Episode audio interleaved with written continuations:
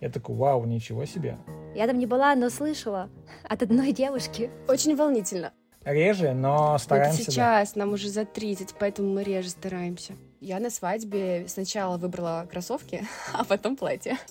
И если что, мы это делаем до сих пор. Андрюх, Андрюх, Андрей, муж. В общем, не будем таить. Привет! На связи Инга, и я только что вернулась из путешествия по Италии, где мы праздновали два года со дня свадьбы с моим мужем. Привет, а я Ника. Я живу в Грузии, и я не замужем.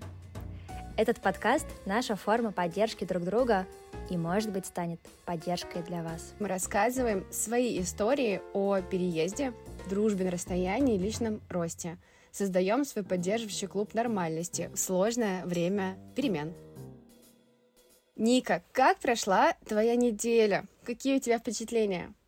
У меня на этой неделе приехали две подруги внезапно. Одна из Праги, а вторая из Петербурга. И самое главное, я не знала, что они приедут в Тбилиси. Для меня это стало большим сюрпризом. Поэтому вся неделя состояла из встреч, из э, прогулок и ужинов. Ладно, их было всего лишь две, вот, но я была безумно рада э, встретиться тепло посидеть, поговорить э, с подругами. Вспомнила вообще, что такое встречаться в офлайне и говорить много-много о чем-то волнующем. Да, личные встречи — это тоже, конечно, очень классно. Да, но, Инга, поздравляю вас с Андреем, со второй годовщиной свадьбы. Круто! Очень э, рада, что вы вместе, что все так, что ваш корабль семьи плывет. Расскажи, как вы отметили? Ой, спасибо большое. А, да, у нас буквально на неделю была вторая годовщина свадьбы. А я давно мечтала поехать в Италию, но всегда как-то откладывала этот момент. И вот Андрей решил, что именно в эти даты, было бы классно улететь, и я поняла, что откладывать мечту я больше не могу увидеть Италию, и мы решили все это, да, как-то совместить. Это была классная идея отметить э, вот такую важную вроде бы дату, красиво в Италии. Да, здорово. Я смотрела за вами, за вашей поездкой в Италию. Невероятно.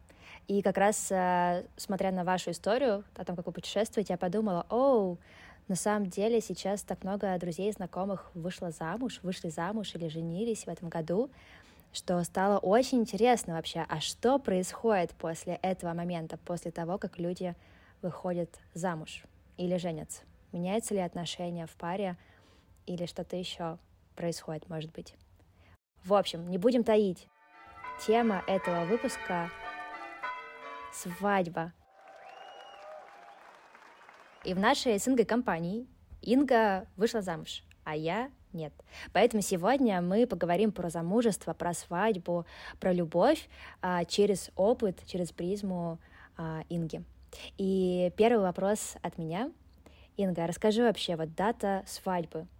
Это важная дата? Как вы к ней относитесь и отмечаете ли вы этот день как-то по-особенному? Давай я тебя начну наш рассказ о том, как мы вообще поженились, и мне кажется, он как-то подведет плавно к ответу, насколько мы э, вовлеченные ребята вообще в праздники, в саму вот эту ценность э, даты, и вообще, чтобы получше нас узнали. Э, мы поженились в ковид, то есть уже без пышного праздника. И у нас была только роспись, но в очень классном таком сканди-заксе из мраморной зеленых цветов. Мне он очень понравился, называется, если что, в Петербурге Выборгский ЗАГС. Всем советую. А, там присутствовала только моя лучшая подруга Даша и больше никого. А, у нас была праздничная церемония с э, маршем и так далее. Это было милое, захватывающее.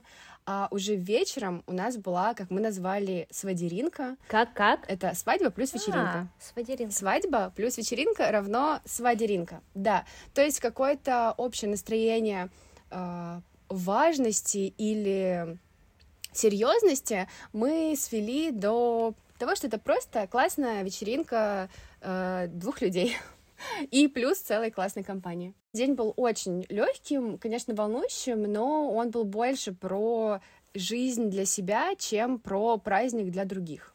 Поэтому и к самой годовщине мы относимся именно так, что в этот день мы стараемся создать для нас двоих особенную атмосферу и, наверное, сделать то, что мы давно хотели. А вы сразу приняли решение, что день свадьбы будет таким? Или были разные мнения, не знаю, Андрей, может быть, хотел э, бешеный банкет, пышную, да, а ты скромный или наоборот. В общем, как быстро вы сошлись в представлении о том, э, какой этот день будет? Слушай, честно скажу, что мы очень э, лениво и долго готовились к свадьбе, а точнее совсем не готовились. А, сначала у нас была идея вообще уехать, потом, короче, мы сменяли наши планы, и мне кажется, друзьяшек наших мы позвали за неделю либо две до даты X. мы до конца не могли решить, чего мы реально хотим. Мы оба понимали, что мы относимся достаточно спокойно, но при этом не готовы были пустить, пустить абсолютно на самотек. А, и в итоге я рада, к чему пришли, что это была красивая церемония. Я рада, что я не согласилась на стандартный э, ЗАГС в таком старом формате. Честно скажу, что сбегала два раза с э, ЗАГСа в дату подачи документов, потому что я понимала, что если я хочу о чем-то мечтать, то это точно не старый ЗАГС, либо пышный ЗАГС, либо классический, потому что я внутри немножко другая, и Андрей тоже. Я желаю нам другого опыта.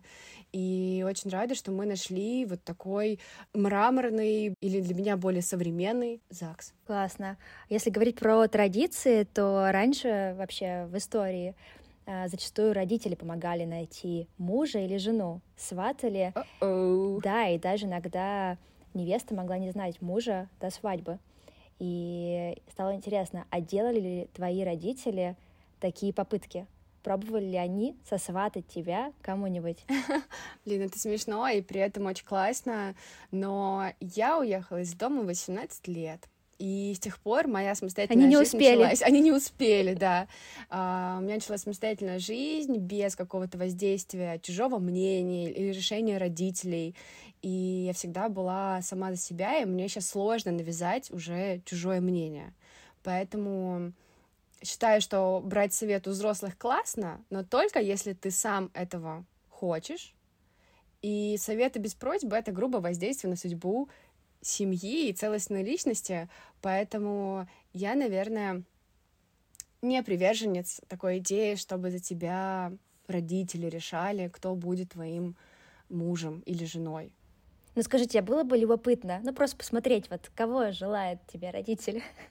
Я думаю, что родители, ну они сами говорили, что очень довольны моим выбором. Ей. Вот. Я им не говорю, что я бы не спрашивала их мнения, но я говорю спасибо. Круто. А, так, и сюда сейчас врывается историческая справка от Ники на тему брака. А, значит, покопавшись в материалах, мы заметили, что брак вообще изначально создавался для того, чтобы зафиксировать отцовство. То есть а, раньше, понятно, мужчины могли иметь отношения с разными женщинами, и было сложно потом определить, а кто отец какого ребенка. Вот, и тогда о любви вообще не было речи. То есть выходили, женились как раз-таки по каким-то другим причинам. А сама идея брака как результата любви, как чего-то романтичного, появилась уже ближе к средневековью. И знаешь, где э, это появилось? В одной из самых романтичных в стран. Не в Италии, Италии? во Франции. О, Франция? Да. Да, и тогда вот примерно в литературе встречаются упоминания примерно с 12 века. Там рассказывают о том, как мужчины должны были ухаживать за дамами, а, делать комплименты ее внешности. В общем, совершать разные подвиги для того, чтобы э, обратить внимание женщины на себя. Вот. А примерно в 17-18 веке, э, в эпоху просвещения, появились мысли о том, что жизнь — это стремление к счастью, и что ради счастья, для счастья важно выходить по любви, а не из-за богатства, статуса или чего-то еще. И поэтому тогда разводы стали каким-то более привычным явлением, и люди стали чуть больше контролировать свою жизнь и принимать решения о том, чтобы о том, э, за кого выходить замуж или жениться. Вот, такая историческая справка, а мы возвращаемся к нашей реальной истории, к истории Инги. Инга, расскажи, как вы познакомились с Андреем? Сейчас, подожди, просмеюсь. А, Ника, спасибо за этот inspiration и исторические справки. Мне нравится наша новая рубрика. Моя история такая. Мы с Андреем познакомились в кафе. Он подошел ко мне, э, позвал на съемку в свой бренд, пока мы были в Италии, и я знала, что мы с тобой готовим свадебный выпуск, я его уговорила О. ответить тоже на парочку вопросов, поэтому сегодня в эпизоде иногда будет звучать не только наш с Никой голос, но и Андрея тоже. Так, интересно, давай послушаем Андрея. Честно, я, наверное, уже не помню, потому что прошло много времени, но единственное, что я точно помню, что мне понравилось, как ты выглядела. Тогда была на тебе клетчатая рубашка и короткие волосы белые. Наверное, это меня зацепило. Не скажу, что я помню, что у тебя было на ногах или какие у тебя были джинсы, но почему-то за дальним столиком ну, сидела две девушки, и одна из них меня привлекла – я был с подругами, и мы что-то кушали или обедали, и я такой, о, какая прикольная девчонка, надо с ней познакомиться. Но, следовательно, я и подошел к тебе, чтобы познакомиться. Если что, я веду в контекст. Мы сидели вечером, ужинали в кафе «Фартук». Я вышла на улицу, и Андрей пригласил меня на съемку в свой бренд. Вот, я согласилась. Дала визитку. да, согласен. Слушай, на самом деле, мне кажется, приглашение на съемку это был такой э, очевидный подкат. Я потому что, потому что как бы, о, привет, ты классная, давай дружить. Как-то, не знаю, не сработало бы, наверное. А может быть, сработало. Вот, но я просто решил попытаться иначе и пригласил на съемку. Но также я еще помню, что мы с тобой связались, наверное, спустя недели три. То есть мы не познакомились сразу. Да, с, на самом деле была нелепая, наверное, история, потому что угу. когда я тебя записывал, ну, когда ты дала мне визитку, мне казалось, что я записал тебя как э, девушка-фото или что-то вроде этого.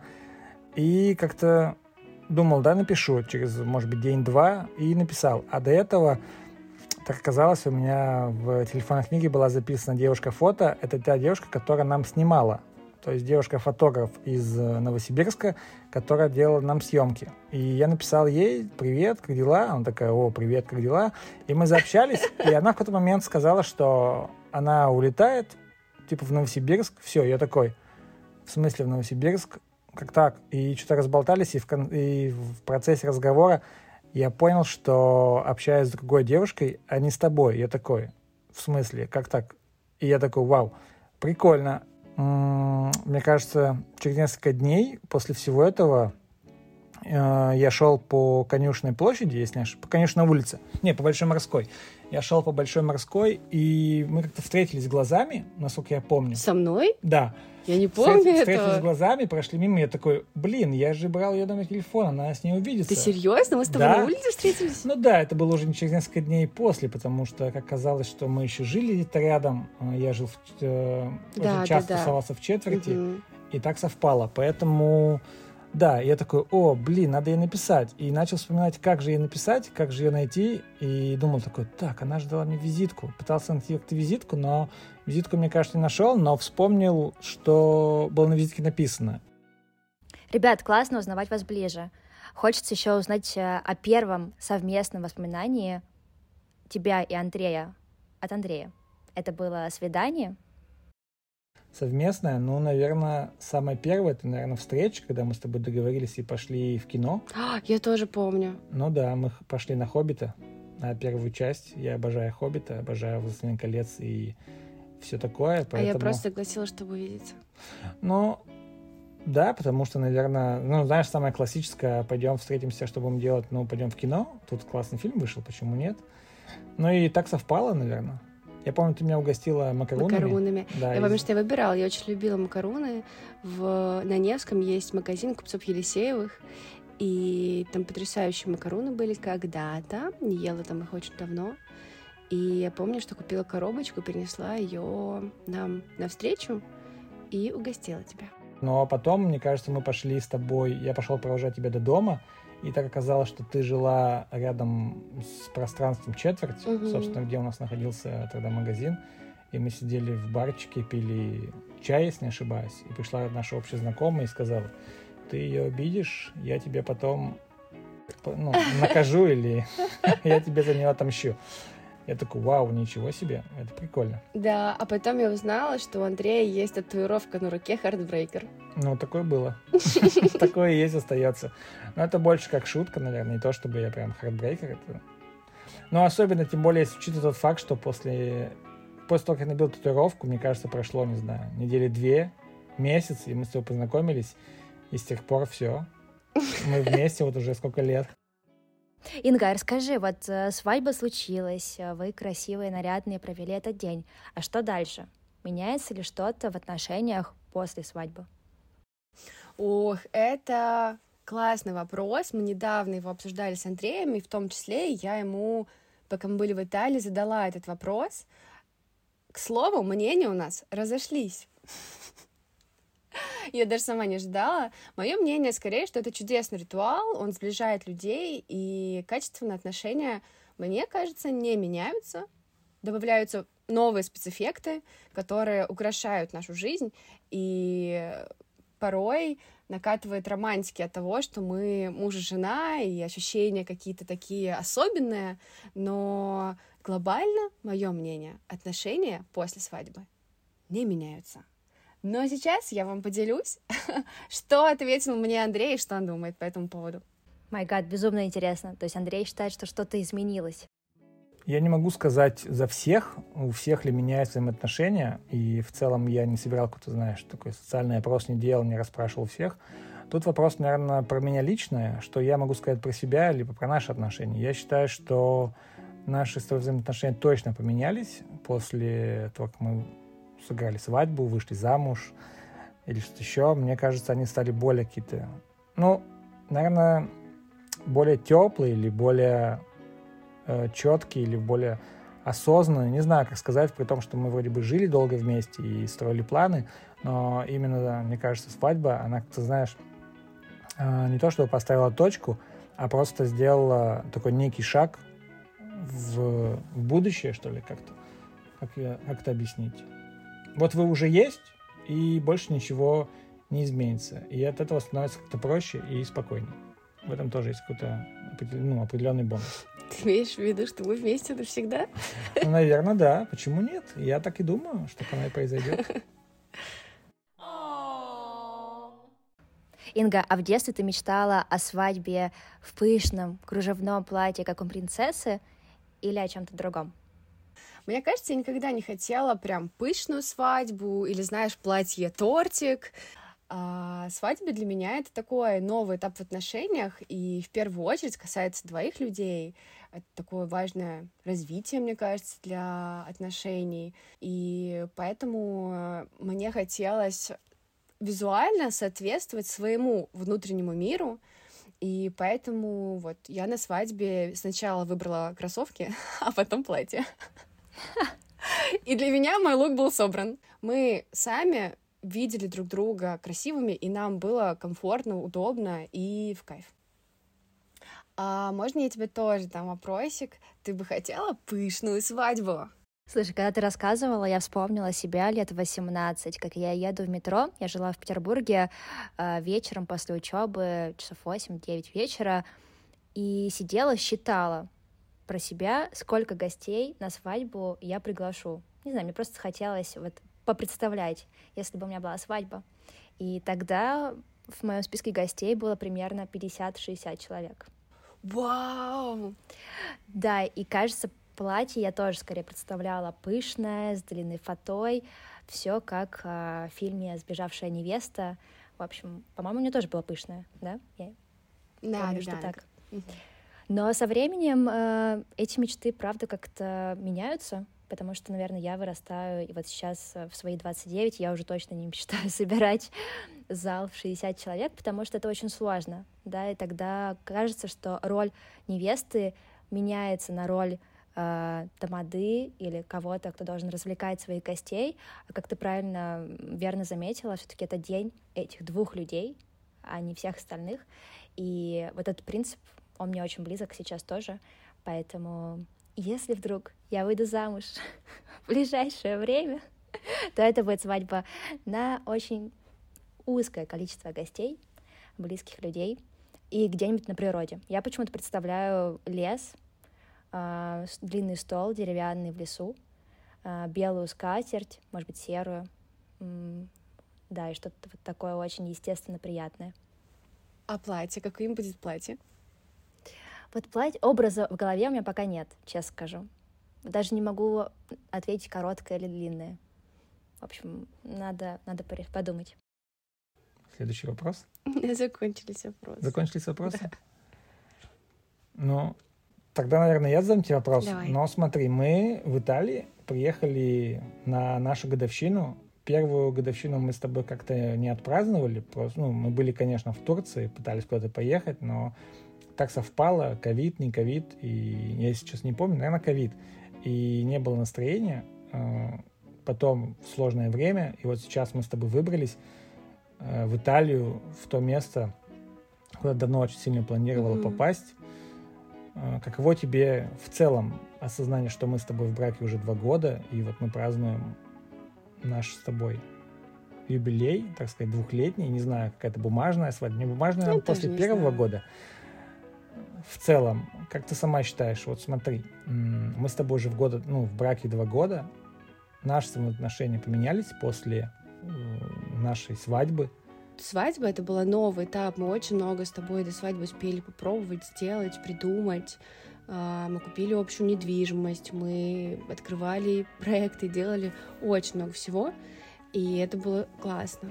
Но как будто бы новый виток эм, веселья и чего-то интересного было, когда, да, мы решили расписаться, и, возможно, это были те изменения, новые чувства. Я помню, как мы очень э, смеялись, когда говорили муж, жена, было так неловко.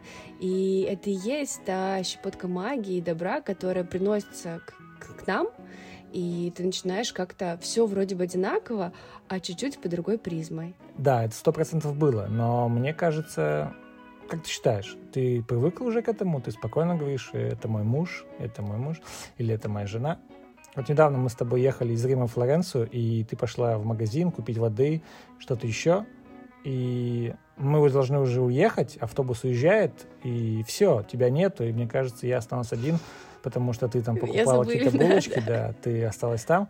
И я говорил водителю, что не моя девушка, не моя подруга, а я сказал, моя жена сейчас в магазине, и надо, чтобы она пришла, иначе ты что, уедешь без нее и без меня? Так не бывает. И я четко понимаю, что в какой-то стрессовой ситуации я такой говорю, все, моя жена там, надо приехать. А как у тебя? Мне кажется, да, я привыкла, называю. Прикольно. Не то, чтобы... Ну, просто нет у нас контекста, когда я тебе скажу муж. Ну, могу иногда сказать. Ну, наверное, но... Ты да... думаешь, нет, что я не говорю? Да нет, я не думаю так. Да на самом деле, мне кажется, это не важно в разговоре нас между собой. Я думаю, в этом нет какой-то важности, что я тебе говорю, жена, сделай мне еды, или жена, пойдем в магазин. Мне кажется, это такое. У нас есть много других э, приятных слов, помимо этих. Ну да. Вот. Я тут больше вопрос именно в социуме, в обществе, когда ты кому-то рассказываешь, а вот у меня муж занимается этим. Или там я говорю, а у меня жена там это делает вот это. Так, я поняла. Да, я называю тебя мужем, но один раз в последнем посте я назвала тебя бойфрендом. О. Но... Просто было созвучно. Да? Но... Но обычно, да, я называю. Но, слушай, бойфренд, мне кажется, прикольно в любом случае. Я, конечно, не то чтобы переживаю, что мне, давно, что мне уже не 25, но от слова бойфренд немножко молодится. Ну, да, прикольно. Хочется последний вопрос задать, чуть более, может быть, серьезный. Uh, у брака еще есть такая особенность, что когда люди в оформленных отношениях, то там закрепляется определенное право.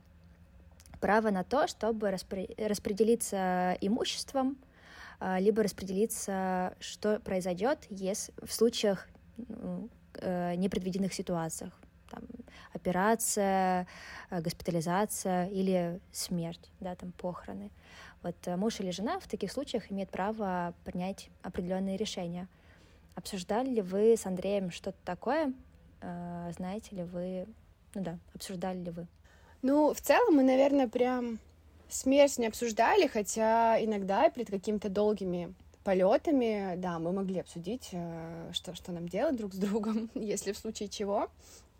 Но изначально мы могли обговорить общие наши планы и решения на случай, если с кем-то из нас, ну, что-то случится, и у нас есть общая недвижимость, какие-то планы на общее развитие, и при этом у нас есть раздельные счета личные и бизнес-счета. И тут тоже важно понимать, кому должно приходить какое управление и ответственность. Поэтому мы обсуждали наш план Б, Угу. и там, в том числе, например, что делать с квартирами, как мы хотим помочь семьям друг друга в случае чего. То есть мы проговорили, что там я, например, сказала, что я хочу э, со своего счета накопительного часть отдать родителям, часть отдать там подруге, часть э, из, как бы, с работы. В общем, э, я объяснила, кому бы я хотела, чтобы мои финансовые накопления были переданы. И рассказали, что делать в случае чего с нашими бизнесами, там, хочу ли я, чтобы Андрей управлял Bilingual Ladies, хочет ли Андрей, чтобы я управляла Воль. То есть мы такие моменты тоже проговорили. А, для меня в целом, честно скажу, что такие вопросы не жуткие или странные.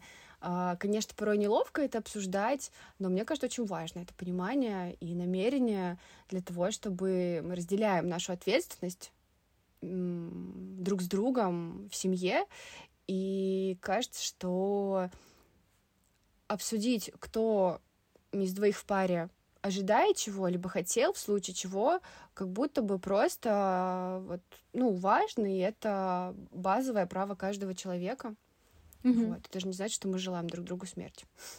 Да. Но при этом вы это зафиксировали на словах, вы не заключали свадебный контракт, сейчас нынешней ситуации в мире это было бы неплохо сделать и прописать, потому что есть какая-то наша воля двоих, но глобально мы и вдвоем можем что с нами случится.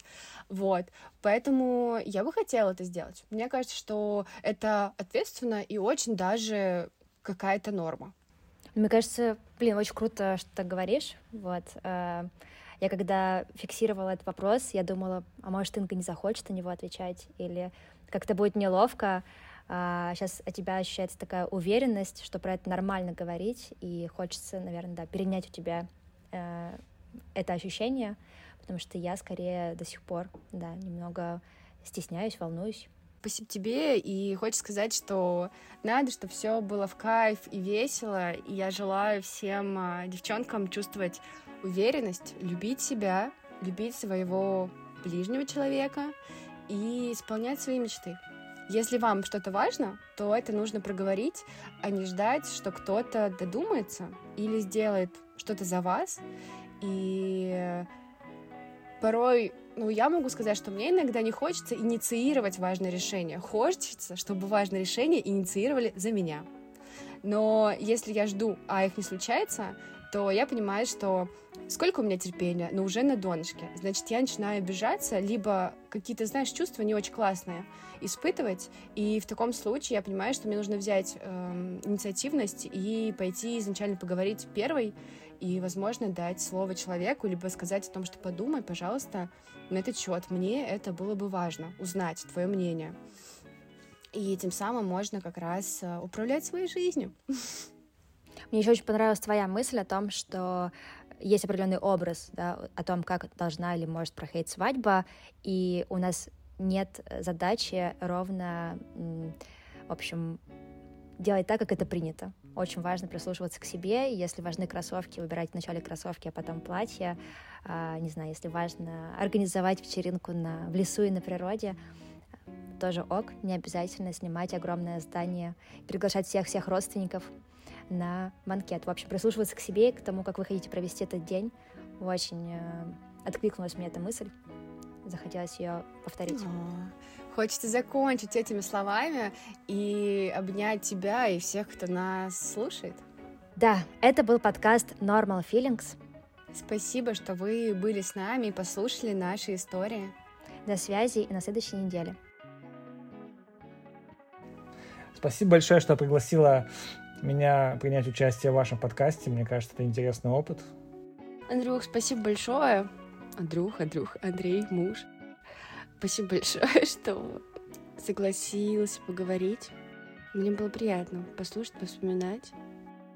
Да, на самом деле иногда просто посидеть и повспоминать э, то, что было, это уже классно, потому что в этот момент ты начинаешь ценить, что у тебя была большая классная история, которая ценна, которая тебе важна, и мне кажется, воспоминания, они как-то подкрепляют настоящее и говорят тебе, что все ты сделал правильно, все шаги были правильные, все сложности, которые ты преодолел, они нужны были для тебя, для того, чтобы ты оказался в этой точке. И твой партнер был с тобой рядом и помогал тебе, защищал, так же, как и ты ему помогал. Это классно. Поэтому такие разговоры, мне кажется, очень важны для того, чтобы понимать, что сейчас мы находимся в той точке не потому, что это судьба, а потому что, мне кажется, мы сами сделали Сложили ее... старания. Ну да, мы сделали ее возможной, и это классно, и это ценно. Пока-пока. Пока-пока.